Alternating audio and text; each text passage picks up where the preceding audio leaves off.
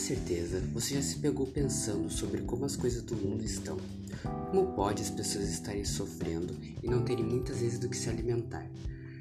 Como sustentar sua família e até mesmo o porquê de muitos não terem rumo para suas vidas.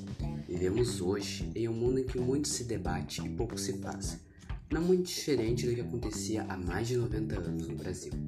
Hoje, vou trazer aqui uma comparação entre o Brasil do passado e o Brasil de hoje, com base no livro de Graciliano Ramos, Vidas Secas. Meu nome é Tom Alves e este é o podcast Papo de Cultura e Política.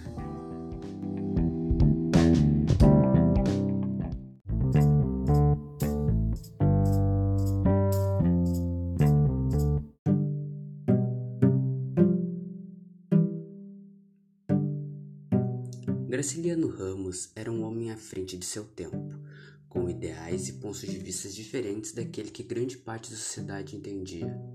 Falamos neste momento da década de 1930, momento de grande agitação político e social na nação.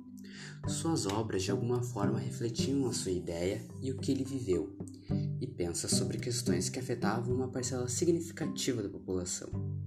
Nordestino, viu como era a situação de várias famílias e pessoas de sua região, como eram as condições e como era este abandono. Mas o que exatamente a obra nos traz e nos fala sobre estas situações?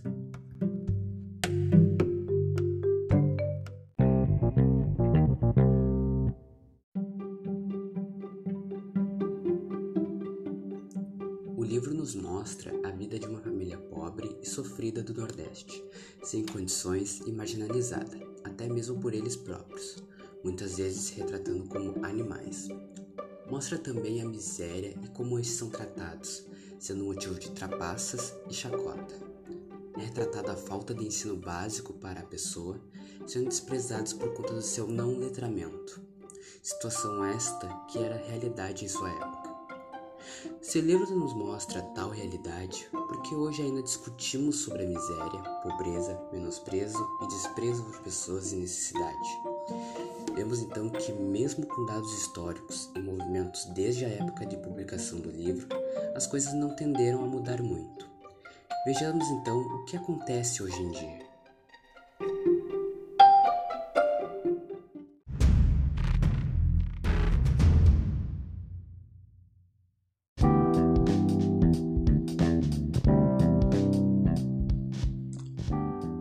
Base de pensamento é analisar o contexto político e social a qual estamos enfrentando.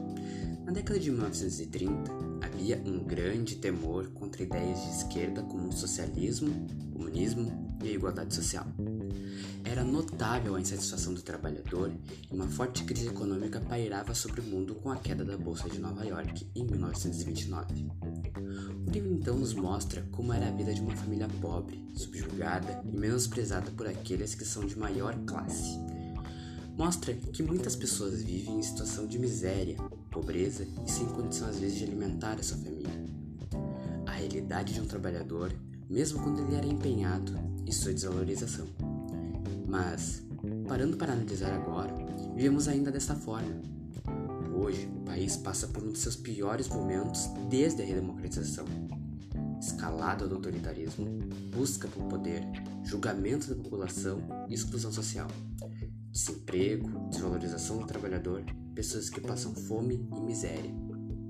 Que mudanças ocorreram na década de 30 para os anos 2000 que contribuíssem para que isso não estivesse mais presente na sociedade?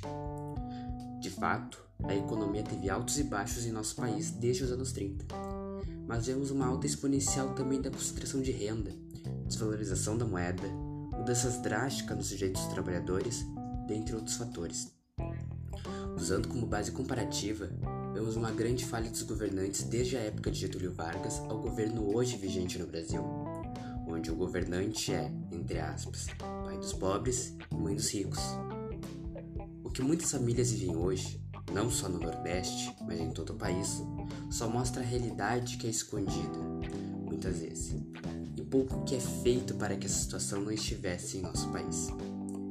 Se retratamos estas situações aqui, então alguma coisa deve estar errada. Mas também não se pode só mostrar os problemas e não falar de soluções, pequenas coisas que podem fazer a diferença.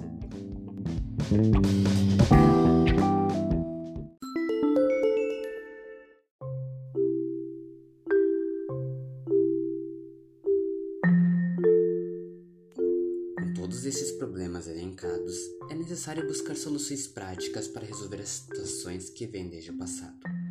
Um grande problema que temos é a educação. Na década de 30, muitas pessoas não tinham acesso a ela devido ao baixo incentivo e priorização de pessoas com maior poder e riqueza. Hoje em dia, o acesso à educação é universal, mas enfrentamos ainda o baixo incentivo e procura para que seja efetivada estas pessoas na vida escolar. Seria então necessário busca ativa e aprimoramento dos programas de iniciativa escolar. Temos hoje vários programas e tentativas para melhorar a qualidade educacional, como o EJA e programas de profissionalização integrada à educação básica, provas de reaproveitamento e conclusão do ensino, e programas sociais que visam melhorar a tentativa educacional de pessoas com baixa renda ou sem acesso à educação. Este aprimoramento deveria ser feito a partir de investimentos em uma educação que chame a atenção da população, formas de ensino e de priorização de escolhas do aluno no que ele mais sente atração, atrair de forma positiva para o básico, como a comunicação. Questões econômicas também são um grande fator para tais situações. Vejamos, na década de 30 já havia uma grande concentração de renda e poder entre classes mais altas da sociedade. Hoje não está muito diferente. A concentração tão alta de riquezas faz com que a população sofra cada vez mais com desemprego, falta de poder de compra, liberdade econômica e oportunidades. Um estímulo à procura pelo pleno emprego, valorização do trabalhador e revisão dos cortes dos direitos trabalhistas seria uma solução para o que hoje enfrentamos. Se analisarmos algumas situações, na era Vargas foram implementados os direitos trabalhistas, um grande ganho para o proletariado brasileiro. E hoje vemos que liberais conservadores cortam esses direitos e não garantem o básico à população trabalhadora. Além disso, a educação é base essencial na economia. A profissionalização e incentivo à busca por essa educação, hoje com ofertas limitadas, é uma grande solução e beneficiaria não somente a população, mas a visão como país como pátria educadora e que valoriza não somente o dinheiro, mas a educação e seu trabalhador. Por fim, a valorização da cultura. Vemos que o livro nos mostra a realidade do nordestino, que hoje não mudou muito. Muitos ainda passam por necessidade e sofrem com a seca, falta do que comer e de como se sustentar.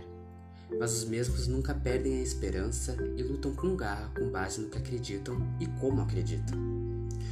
Os nordestinos possuem uma rica cultura, cultura essa que é benéfica para o turismo e economia criativa.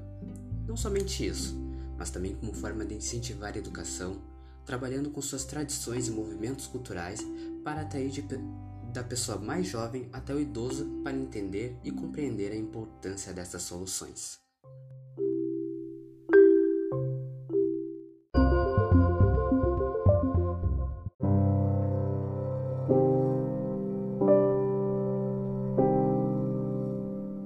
Esta análise é uma crítica social uma crítica construtiva. Vemos as bases históricas e sabemos que os erros não partem somente do poder, mas nós também erramos ao não mudar toda essa situação. É necessária união e compreensão de temas tão importantes para a sociedade, como diz no começo. Não basta só o debate, mas também é necessária a ação e o trabalho para que as coisas mudem.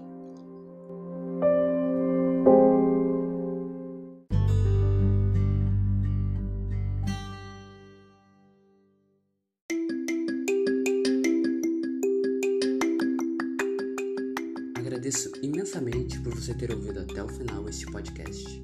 A sua iniciativa de ceder um espaço do seu tempo para nos ouvir é uma grande contribuição para melhorar o pensamento do mundo. Um grande abraço e até um próximo momento.